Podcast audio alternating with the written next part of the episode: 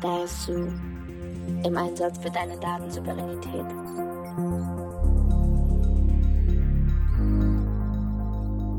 Hallo und herzlich willkommen beim Dasu Podcast. Ich bin Karina Filusch, Datenschutzanwältin und externe Datenschutzbeauftragte. In jeder Folge sprechen wir mit einer Expertin oder einem Experten über Datensouveränität, abgekürzt Dasu. Ich bin Aline Weibeler und angehende Juristin. Lasst uns auf jeden Fall ein Abo da, darüber werden wir uns sehr, sehr freuen. Heute reden wir über ein Thema, das uns alle mehr betrifft, als wir eigentlich denken und zwar geht es heute um Diskriminierung in der Datenverarbeitung. Wir haben dafür viele Beispiele herausgesucht, unter anderem was sagen Siri und Cortana auf die Frage, was sind Frauen? Aber das erfahrt ihr erst ganz am Ende. Und dazu haben wir Dr. Felix Bieker eingeladen. Er ist juristischer Mitarbeiter im Projektreferat des unabhängigen Landeszentrums für Datenschutz in Schleswig-Holstein. Außerdem ist er Forscher und hat sogar ein Papier zum Thema Feminist Data Protection herausgegeben.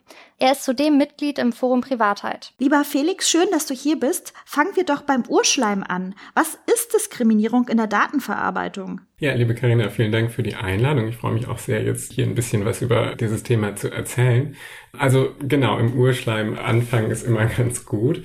Wir wissen ja, dass es eigentlich Datenverarbeitung überall gibt und das heißt, das betrifft uns eigentlich in allen möglichen Rollen, egal ob wir in der öffentlichen Verwaltung unterwegs sind oder draußen in der Welt rumlaufen. Es werden eigentlich immer irgendwelche Daten, jedenfalls von unseren Handys aufgezeichnet. Und ja, Diskriminierungen passieren halt, wenn Angehörige einer bestimmten Gruppe aufgrund ihrer Merkmale, nämlich der Angehörigkeit zu dieser Gruppe nachteilig behandelt werden oder marginalisiert werden. Und das sind meist ja Gruppen, die ohnehin schon marginalisiert sind. Das heißt, das trifft dann oft Frauen oder schwarze Menschen, People of Color, Geflüchtete oder auch anders migrantisierte Menschen, auch queere Menschen oder halt auch arme Menschen sind oft betroffen von diesen Diskriminierungen. Das gilt eigentlich generell in der Gesellschaft und setzt sich dann dementsprechend, weil Datenverarbeitung ja auch ein Abbild der Gesellschaft ist, dann bei der Datenverarbeitung fort. Seit wann gibt es dieses Problem? Seitdem es Datenverarbeitung gibt? Oder ist es eher ein neues Problem, das jetzt erst aufgetaucht ist mit der fortschreitenden Digitalisierung? Beides. Also ich denke, Diskriminierung ist einfach schon so alt wie Menschen in vielen Bereichen einfach natürlich. Und das setzt sich dann fort in der Datenverarbeitung, weil Datenverarbeitung wird ja auch von Menschen gemacht. Deshalb ist quasi die Datenverarbeitung schon immer auch von Diskriminierung betroffen. Aber andererseits gibt es auch in letzter Zeit erst ein zunehmendes Bewusstsein dafür. Also es gibt jetzt mehr Menschen, die das angehen, die darüber sprechen, die ihre Erfahrungen teilen, insbesondere viele Forscherinnen, die People of Color sind und äh, jetzt auch Sachen dazu veröffentlichen, weil sie das jetzt untersucht haben und natürlich, weil die Datenverarbeitung immer größer wird und immer mehr Lebensbereiche erfasst. Also insofern denke ich, ist es beides richtig. Und denkst du, es gibt schon vom Gesetzgeber genug Schutz, um gegen diese Diskriminierung vorzugehen? Wahrscheinlich ist da noch viel zu tun, sonst hätten wir es nicht. Genau, ich glaube, es ist wirklich noch sehr viel zu tun und ich denke, es ist auch nicht nur was, was quasi sich über das Recht ändern lässt, sondern es ist ja auch ein gesellschaftlicher Prozess, dass wir in unserer Gesellschaft weniger diskriminierend sein müssen. Aber natürlich sind das auch Sachen, die man auch regulieren kann und natürlich gibt es da auch schon Regulierungen zu. Also es gibt ja ein Antidiskriminierungsgesetz, das bestimmte Merkmale schützt wo sich dann Betroffene auch teilweise in bestimmten Kontexten ist es halt auch relativ eng, dieses Gesetz, dann wehren können. Und es gibt natürlich auch im Datenschutzrecht einen Schutz vor Diskriminierung. Also der Sinn des Datenschutzrechts, also insbesondere auch der DSGVO, Datenschutzgrundverordnung der EU, ist es, die Grundrechte von Menschen zu schützen. Das ist sehr weit. Das bezieht sich natürlich dann auch immer erstmal nur auf Datenverarbeitung, aber das umfasst natürlich auch Diskriminierung. Das heißt, eigentlich müssten wir da schon viel weiter sein. Aber ja, wie du sagst, es ist noch viel zu tun. Gucken wir uns doch unsere aktuelle Lage an, also den technischen Fortschritt. Ist der technische Fortschritt etwas, was Diskriminierung befeuert? Also so wie es im Moment läuft, anscheinend ja schon. Ich denke, das muss gar nicht einhergehen miteinander, sondern man könnte das auch anders machen. Das tut im Moment aber so richtig noch niemand, sondern es ist immer noch so, dass wenn sich dann Diskriminierungen herausstellen bei Datenverarbeitung, also wenn man jetzt mal an die großen Beispiele denkt, bei Konzernen wie Facebook oder wie Google, dass dann erstmal das Problem in Abrede gestellt wird, so als gäbe es das gar nicht, oder dann versucht wird, das wegzuerklären, als wäre das ganz normal, dass es das gibt und man müsste das jetzt halt verbessern und man sei ja auch dankbar für den Input dieser Menschen. Jetzt könnte man das ja endlich verbessern.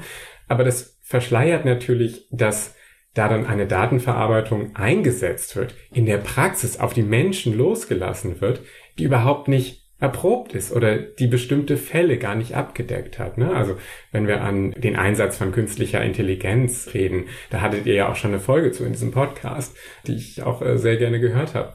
Und wenn wir uns angucken, wo überall künstliche Intelligenz zum Einsatz kommt, bei Sprachassistenten, wobei Sprachassistenten sagen wir immer, es sind ja meistens irgendwie Assistentinnen, also weiblich gelesene Maschinen, künstliche Intelligenzen, was ja auch merkwürdig ist. Aber vielleicht fällt es den Menschen leichter, Frauenanweisungen zu geben. Also das ist auch interessant. Aber wir sehen ja, dass in diesen Sprachausgaben dann auch oft Probleme auftreten, wenn schwarze Menschen sprechen, zum Beispiel im Englischen dann mit bestimmten Dialekten, die dann nicht erkannt werden, weil diese künstlichen Intelligenzen eben nur das Standardenglisch in den USA erkennen können oder auch in England. Aber wenn jetzt jemand mit einem karibischen Akzent redet, dann weiß Siri oder Alexa gar nicht, was los ist. Und das zeigt uns ja nur, dass das gar nicht ausreichend getestet wurde. Oder auch bei Gesichtserkennung, da hatten wir auch schon vor vielen Jahren schon mal ein Problem. Das haben dann Joy Bulamwini und äh, Timid äh, Gebro, die haben damals bei Google gearbeitet. Ähm, und die haben dann festgestellt, dass Gesichtserkennung an ähm, künstlichen Intelligenzen oft schwarze Menschen überhaupt nicht erkennt. Also die Forscherin hat das so gemacht, sie hat sich vor den Computer gesetzt und wollte dann ihr Gesicht erkannt haben, aber das hat überhaupt nicht funktioniert. Und dann hat sie ihre Kollegin genommen, die einfach weiß ist, und das war überhaupt kein Problem, das ging innerhalb von Sekunden. Und da sehen wir dann, dass offensichtlich als dieses System entwickelt wurde, niemand mal auf die Idee gekommen ist, da auch vielleicht mal eine Person of Color hinzusetzen. Und das, denke ich, ist einfach das Problem. Das zeigt so, die großen Unternehmen insbesondere, die diese, das sind ja sehr komplizierte Techniken umsetzen können, die machen sich anscheinend gar nicht genug Gedanken über deren Einsatz, sondern das geht dann nach dem Motto Move fast and break things. Das haben wir ja mal gehört von Facebook. Und wer sich schnell bewegt, kann vielleicht gar nicht alle Risiken erkennen, hat vielleicht auch gar kein Interesse daran, weil man dann ja schon mal Geld verdienen kann mit diesen Techniken. Das geht dann aber zu Lasten von anderen. Was sind denn jetzt die tiefen Ursachen für diese Diskriminierung? Weil eigentlich ist das ja nur Technik. Technik sollte ja auf irgendwelchen Codes basieren, auf Zahlen, auf äh, elektrischen Strom basieren und so weiter. Das ist ja erstmal alles unmenschlich. Also was ist dieser tiefe Grund für diese Diskriminierung? Ja, das ist äh, richtig, wie du sagst. Das ist ja alles Code. Aber es gibt so diesen Mythos der neutralen Technik, die quasi nur das macht, was man ihr sagt. Aber das Problem ist ja letztlich diesen Code, diese Technik, das schreiben ja Menschen. Und im Zweifelsfall sind das halt weiße Männer, die diesen Text schreiben, die diese Systeme bauen. Ja, also da haben wir auch ein großes Repräsentationsproblem in der Tech-Industrie, äh, nicht nur in den USA, sondern auch hier. Und die bauen da natürlich alle ihre Werte ein. Und das sind ja gar nicht nur bewusste Werte, sondern es können ja auch unbewusste Werte sein. Und das führt dann vielleicht auch zu Diskriminierung. Also diese Vorstellung von, wir haben dann eine Entscheidung, die quasi eine Entscheidungsinstanz, die alles weiß und alle Risiken abwägen kann, das ist ja so nicht richtig, denn die muss ja die Informationen irgendwoher bekommen. Und das sind immer Menschen. Und da spielt dann eben immer deren Mindset und deren Absichten eine Rolle, so dass wir diese neutrale Technik eigentlich gar nicht haben können. Was ich mich jetzt so frage, gibt es Unternehmen, die vielleicht diese Diskriminierung wollen, die das genau darauf ansetzen, die das haben wollen? Oder ich meine, weil sonst hätte man das doch schon lange einfach abgeschafft. Ja, ich glaube ehrlich gesagt, also ich glaube, es geht da weniger um Intentionen. Natürlich, ich kann mir nicht vorstellen, dass, also ich möchte mir nicht vorstellen, dass es Unternehmen gibt, die wirklich sagen, okay, wir wollen jetzt hier gegen schwarze Menschen zum Beispiel vorgehen oder wir hassen queere Personen und wollen die diskriminieren. Ich denke, es ist oft eine Mischung aus Ignoranz, dass man das Problem gar nicht sieht, weil man keine queeren Personen kennt oder keine People of Color im Team sind, die sich damit einbringen in diese Prozesse und die dann einfach zum Beispiel mal sich vor diese Gesichtserkennung setzen und letztlich führt dann das, diese Ignoranz und dieses Nicht-Sehen und vielleicht auch nicht sehen wollen, ja, das denke ich, gibt es dann auch noch so, das würde dann ja Sachen verzögern, dann wäre man nicht so schnell, dann müsste man ja noch mit den Leuten reden, die das betrifft vorher. Das kostet ja Zeit und natürlich auch Geld. Und dass man da dann einfach nicht bereit ist, sondern man rollt das dann so raus, setzt es in die Welt hinein und dann sagt man so, oh ja, naja, wir sind nicht perfekt, aber mit eurem Feedback, also man lässt letztlich die Leute für sich arbeiten, aber kostenlos. Ja, mit eurem Feedback werden wir das natürlich verbessern. Und dann macht man das vielleicht mal und in anderen Bereichen, wo es dann mit dem eigenen Geschäftsmodell nicht so klappt oder wo man dann merkt, okay, das kostet uns jetzt zu viel Zeit und Ressourcen, dann lässt man es halt und schweigt das tot. Also ich denke, die Intention dahinter ist letztlich egal, weil das, was bei den Personen, die davon betroffen sind, ankommt, ist ja viel wichtiger, ja. Also will Mark Zuckerberg jetzt irgendwelche Menschen diskriminieren, ist vollkommen egal, sondern die Frage ist, diskriminiert er Menschen? Und das tut Facebook eben. Und das ist das Problematische und da müssen wir, denke ich, ansetzen. Hast du vielleicht Beispiele dafür, wo das echt extrem schief gelaufen ist, diese Diskriminierung? Wo Menschen wirklich tiefgreifende Schwierigkeiten danach hatten, weil Sachen über sie zum Beispiel preisgegeben wurden oder sie zum Beispiel keinen Zugang bekommen hatten aufgrund der Technologie. Fällt dir da ein Beispiel ein? Ja, da gibt's jede Menge Beispiele leider. Das ist das Traurige daran. Also der Einsatz von künstlicher Intelligenz, der passiert ja nicht nur in Unternehmen, sondern inzwischen auch immer mehr in der öffentlichen Verwaltung. Das hat dann so das Motto, naja, diese Technik gibt's jetzt, wahrscheinlich sollten wir die dann ja einsetzen.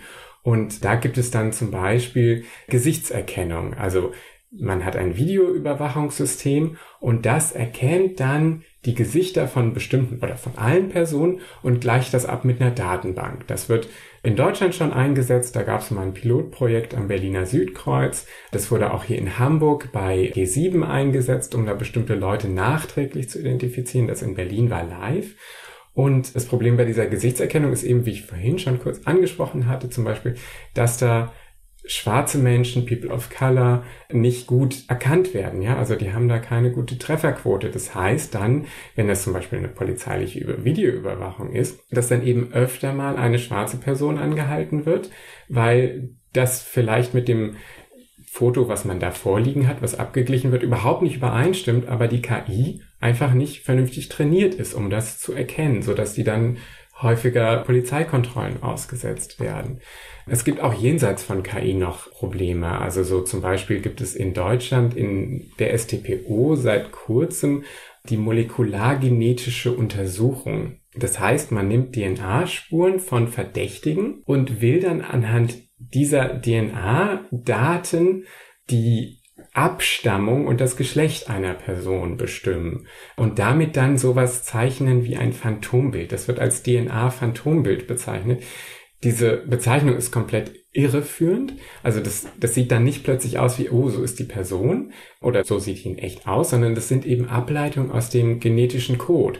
Und da sieht man natürlich viele Dinge nicht. Ne? Also Menschen mit Migrationshintergrund zum Beispiel oder migrantisierte Personen sind da vielleicht ganz anders von betroffen.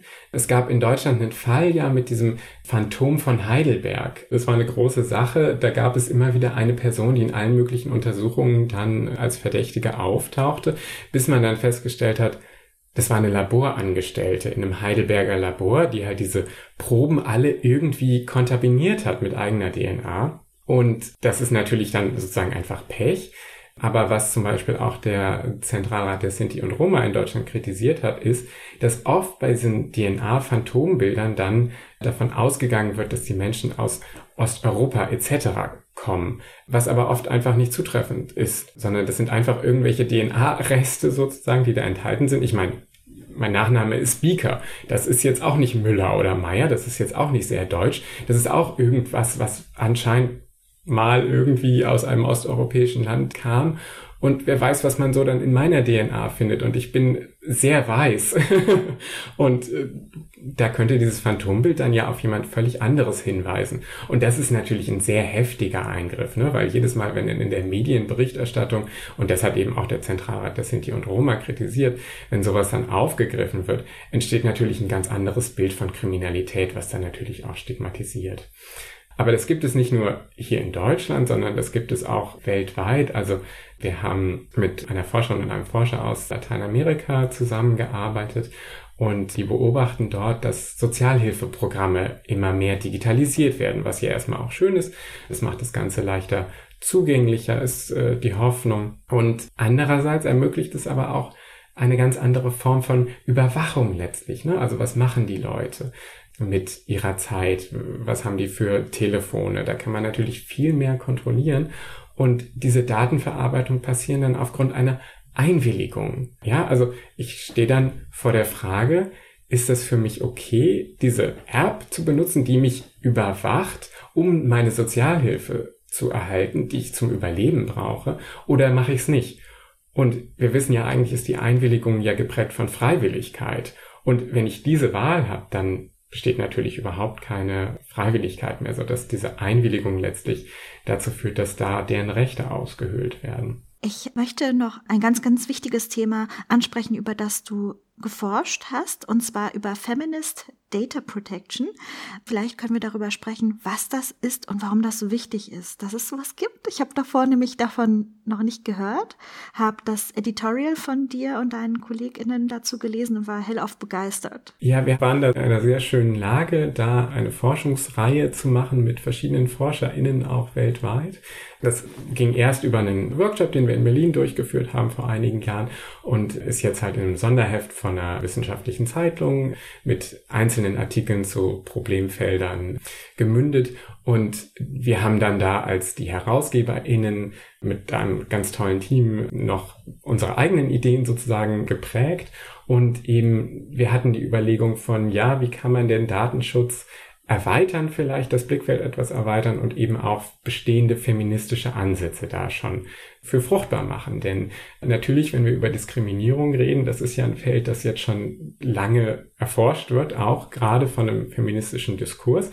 Und feministischer Diskurs meint ja nicht nur, es geht irgendwie um Frauenrechte, sondern man redet ja inzwischen eigentlich von einem intersektionalen Feminismus oft. Das heißt, es ist den Menschen bewusst geworden, dass Menschen, die mehreren marginalisierten Gruppen angehören, insbesondere Frauen, dann oft von Mehrfachdiskriminierung betroffen sind. Also als Frau, wenn man äh, lesbisch ist oder als Frau, wenn man Person of Color ist, als Frau, wenn man arm ist oder wenn alle diese Faktoren zusammenkommen, dann ist man in besonderem Maße Diskriminierung ausgesetzt und hat dafür dann eben auch schon Antworten entwickelt und wir wollten mal gucken, es gab bisher immer so eine Auseinandersetzung mit Privatheit in diesem Diskurs, also auf der wissenschaftlichen Ebene. Und wir wollten mal gucken, wie kann man das denn im Datenschutz umsetzen? Wie kann man denn vielleicht gucken, dass wir dort dann Diskriminierung, die da ja auch angesprochen sind, besser berücksichtigen können? Und ich denke, ein wichtiger Weg, das zu tun, ist eben die Stimmen von Angehörigen marginalisierter Gruppen etwas zu pushen, ja, also denen ein Forum zu geben, wo die berichten können über ihre Forschung, die dann oft auch nicht wahrgenommen wird, leider. Und auch deren Problemlösung. Denn wenn ich als Person von äh, einem Problem betroffen bin, dann äh, habe ich ja meistens auch eine ziemlich gute Idee, wie man das abstellen könnte. Und da haben wir leider noch nicht so eine Kultur davon, das uns anzuhören und ernst zu nehmen und dann mit den Betroffenen umzusetzen. Aber ich denke, das ist genau der Weg, wie man da zu Verbesserungen kommen könnte. Was denkst du, ist die Zukunft in diesem Feminist Data Protection Bereich? Es ist ja ein sehr frischer, neuer Begriff, der ist noch nicht gesetzt, haben wir im Vorgespräch festgestellt. Also ihr seid quasi die ErfinderInnen dieses äh, tollen Begriffs. Denkst du, wir werden diesen Rechtsbereich vielleicht oder diesen Forschungsbereich bald nicht mehr brauchen, weil das Problem sich schnell aufgelöst hat? Oder wie wird die Zukunft eher aussehen und die Problemlösung aussehen? Also das ist eine ganz große Frage natürlich. Ich muss aber auch nochmal sagen, wir sind gar nicht so die allerersten. Wir haben jetzt diesen Begriff genommen. Es gibt aber schon viele Forscherinnen auch, die schon seit vielen Jahren in diesem Bereich forschen und sich gucken, was für negative Auswirkungen hat Datenverarbeitung auf ja, Menschen generell. Aber ich denke, es ist noch ein neues Subfeld, vielleicht ein Unterbereich, wo man wahrscheinlich noch sehr lange forschen muss, weil ich denke, dass wir noch sehr verhaftet sind in diesen Strukturen, die eben gegen marginalisierte Gruppen wirken, die auch ja gar nicht bewusst eingebaut werden unbedingt in Gesetze etc., aber wo einfach Strukturen es diesen Gruppen schwer machen, ihre Rechte durchzusetzen. Das ist ja auch so ein Problem im Rechtsbereich, dass man immer irgendwie seine Rechte selber durchsetzen muss. Ja, also ich als Einzelperson muss dann irgendwie eine Verletzung geltend machen. Das kostet natürlich auch viele Ressourcen, also Zeit vor allen Dingen und ja auch im Zweifelsfall Trauma. Ja, also wenn ich schon diskriminiert werde, muss ich das dann nochmal öffentlich machen. Das fühlt sich auch selten toll an. Und natürlich brauche ich dann auch Geld. Also wenn wir über gerichtliche Verfahren und sowas reden, das ist natürlich ein großes Problem.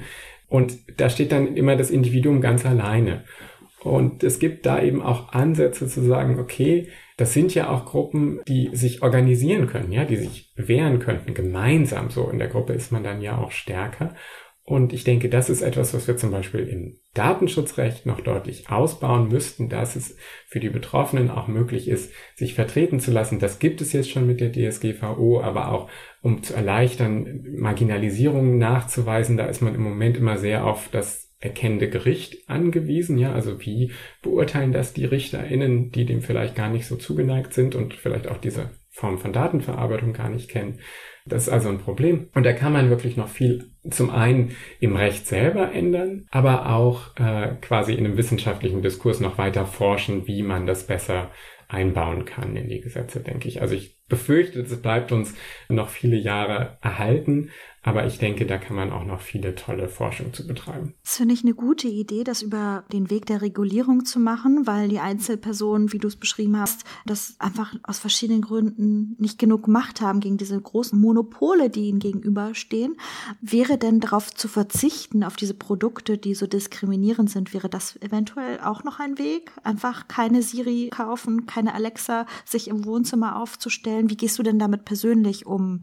Also zum Beispiel Sprachassistentinnen benutze ich nicht. Das habe ich bei mir ausgeschaltet, weil ich das einfach zu gruselig finde, mir vorzustellen, dass da dann letztlich meine gesamten Unterhaltungen irgendwo auf Servern liegen, die ja wahrscheinlich auch noch in den USA sind und da dann ja auch im Zugriff von verschiedenen Geheimdiensten etc. sind und natürlich auch von den Unternehmen monetarisiert werden.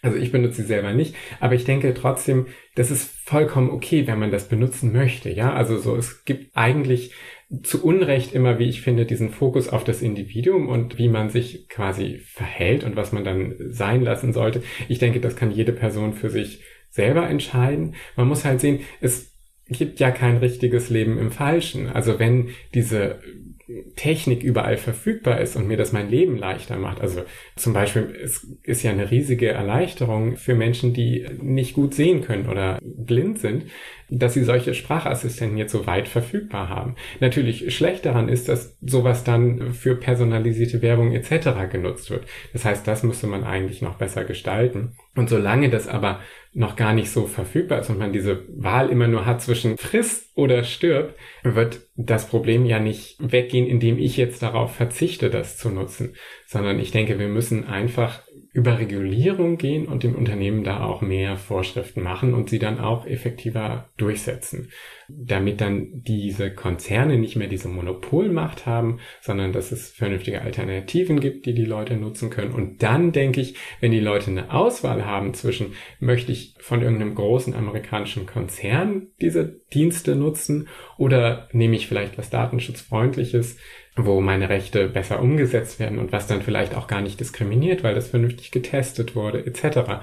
Dann denke ich, wird sich das schnell auch ändern. Was ist für dich persönlich denn Datensouveränität, also dazu? Für mich ist Datensouveränität die Selbstbestimmung für das Individuum, die ich sehr wichtig finde, gerade auch in diesen Datenverarbeitungen und gerade auch vor dem Hintergrund von diesen Monopolen, über die wir gesprochen haben, ja, also dass ich die Möglichkeit habe, auch zu sagen, nein, das möchte ich nicht. Und es ist für mich ein wichtiger Teil auch von Datenschutz. Ja, also genau diese Selbstbestimmung. Ich finde aber auf der anderen Seite ist dann halt auch sowas wie, ich nenne das Systemdatenschutz, wichtig, der sich mit den größeren Strukturen auseinandersetzt. Also der, der sagt, das muss einfach, eigentlich muss das funktionieren, ohne dass sich jemand Gedanken darüber macht. Eigentlich darf mein Sprachassistent mich nicht diskriminieren, egal welcher Gruppe ich angehöre. Eigentlich muss dieser Anbieter das Ding vernünftig testen, bevor das auf den Markt kommt. Und ich denke, diese beiden Aspekte von zum einen Selbstbestimmung und zum anderen einem Systemdatenschutz, der dafür sorgt, dass das Ding funktioniert, ähnlich wie ein Pkw, in den ich mich setze, den muss ich nicht verstehen. Der Airbag zündet in einem Unfall. So muss es auch in der Datenverarbeitung sein. Das ist nochmal ein sehr schönes Bild am Ende. Vielen lieben Dank, dass wir darüber reden konnten. Es war mir eine Freude, dass du dir so viel Zeit genommen hast. Mir auch. Vielen Dank. Das hat uns auf jeden Fall gezeigt, dass Technik überhaupt nicht neutral ist. Sie wird vom Menschen gemacht und ist auf jeden Fall fehleranfällig. Gerade für marginalisierte Personen, wie er sie nennt. Das bezieht sich auf die finanziellen Mittel, die Hautfarbe, Geschlecht und Sexualität.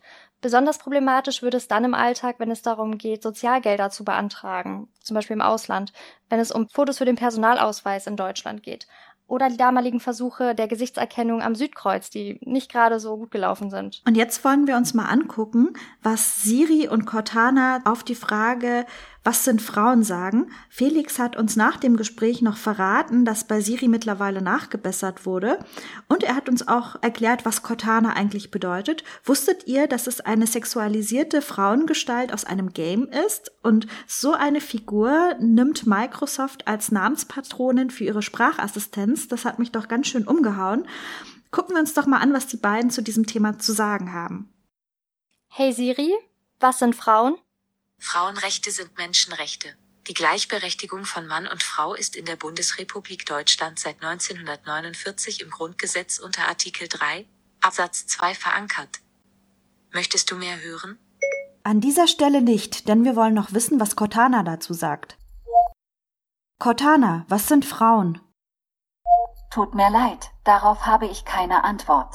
Wir hoffen sehr, dass euch die Folge gefallen hat. Hört doch beim nächsten Mal wieder rein, wenn wir über Dasu sprechen. Wenn ihr eine Frage zu Dasu habt, schickt uns gerne eine Mail an hallo@dasu.law oder eine Nachricht auf Twitter oder Instagram. Danke fürs Zuhören. Bis zum nächsten Mal. Bis bald.